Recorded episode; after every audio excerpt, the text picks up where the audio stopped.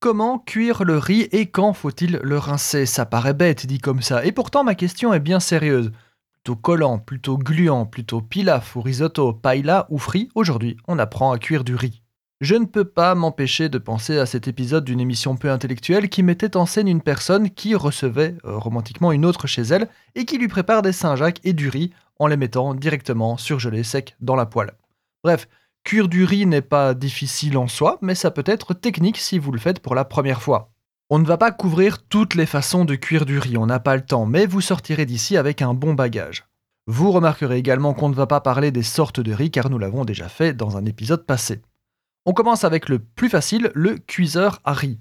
Vous l'achetez, vous suivez les instructions, vous rincez le riz ou pas, et voilà, boum, du riz parfait. Alors, point important, faut-il rincer le riz ou pas Eh bien, ça dépend de la finalité. À la base, on lave le riz pour le libérer de ses impuretés, des insectes morts qu'on peut y trouver, ce genre de choses, mais aussi et surtout pour rincer l'amidon. L'amidon, ça colle et ça fait des liaisons. Donc, si on rince l'amidon excédentaire du riz, il sera moins collant, moins gluant, moins crémeux. Et donc, suivant l'effet recherché pour la finalité de la cuisson du riz, on rincera ou pas. Donc, typiquement, on ne rincera pas pour un risotto, pour une paella ou un lait, hein, pour le côté crémeux. Et à l'inverse, on rincera pour des sushis, pour des salades, pour du riz blanc d'accompagnement, ce genre de choses. Donc pour cuire, le cuiseur à riz est facile, on peut programmer très bien très bien.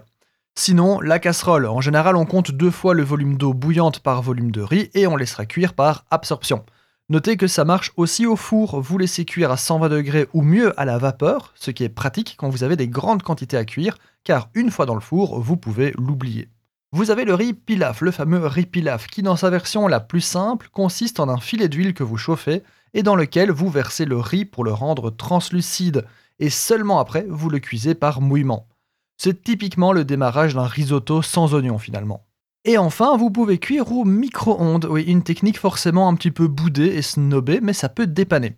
Toujours le double du volume d'eau, donc 750-900 watts maximum, et vous lancez un petit 10 minutes. Ensuite, vous vérifiez la cuisson et vous relancez si besoin.